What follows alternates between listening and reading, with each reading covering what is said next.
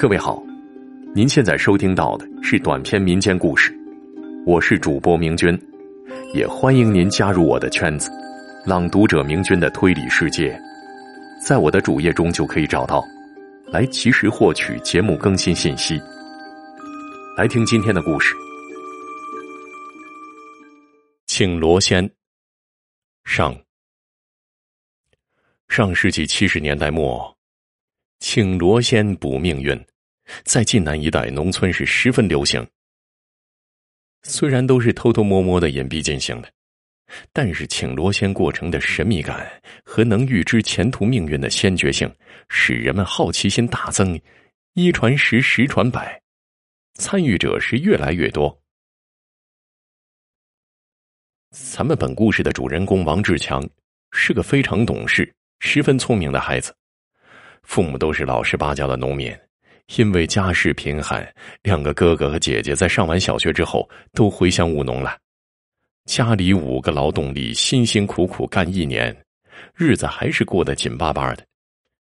再加上大哥结婚借的外债还没还完呢，二哥又到了结婚的年龄。家里只有三间房，大哥结婚住一间，剩下的一间为厅堂。一间父母子女居住。要是来个亲戚，还得让儿子女儿到同学家借宿呢。在农村呢，有个说法：娶媳妇儿盖煞，提起来害怕。王志强父母每天是愁眉不展的，从哪儿能筹到那么多钱给儿子盖新房、娶媳妇儿呢？王栋与王志强是同学，也是邻居。王栋的爸爸由部队汽车兵复员之后，安排到县运输公司当工人。在那个物质匮乏的年代，人们对吃公家饭的、开汽车的人特别羡慕，那真是铁饭碗、旱涝保收，到月底工资到手。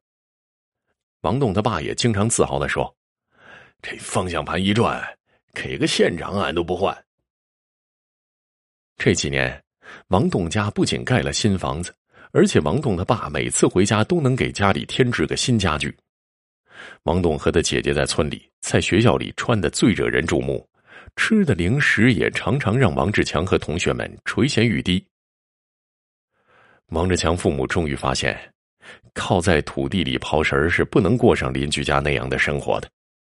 他们决心不能再耽误王志强的前程了，经常勉励他好好学习。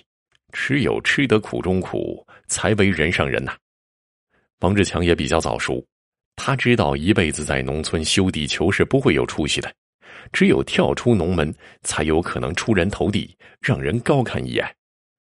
所以呢，他在学习上下狠心、下苦功，学习成绩稳步上升。每次考试，王志强都是全班的状元。要是偶尔排名为第二、第三，他回家看到父母期望的眼神，就有意惩罚自己，每晚多学两个小时。王志强在校内、家里的表现和每次考试的成绩单，让父母特别欣慰。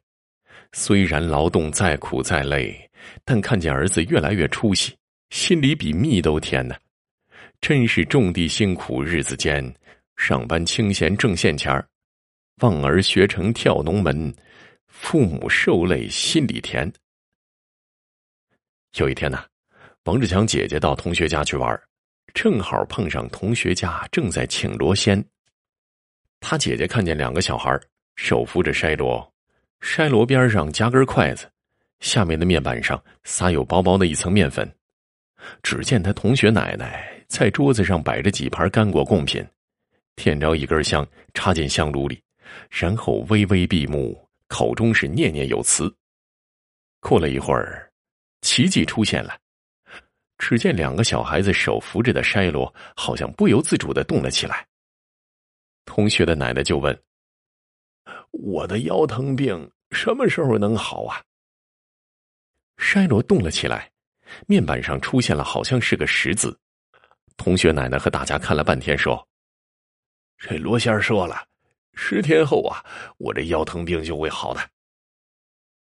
同学奶奶又问：“我家那牛丢了，请问能找见吗？”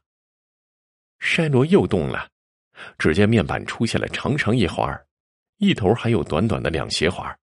大家看了半天不明就里，十分纳闷突然呢，老太太一拍脑袋说：“嘿，咱们的牛啊，看起来能够找见。这是罗仙儿给咱们指方向的。你们看，这像不像是个箭头啊？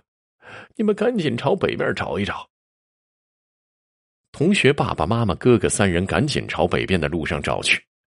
这时候呢，同学小玲缠着奶奶，让她补一补她的未来。老太太又问：“请问我们家小玲将来能干嘛呢？”大家都屏住呼吸，凝神观看。志强姐姐感觉小玲握她的手好像都冒汗了，但是筛罗动了几下就不动了。大家看面板上画的东西，怎么也看不出个所以然。同学奶奶于是说：“看来啊，这罗仙儿是累了，今儿个就到这儿吧。”今天的故事就为您播讲完毕了。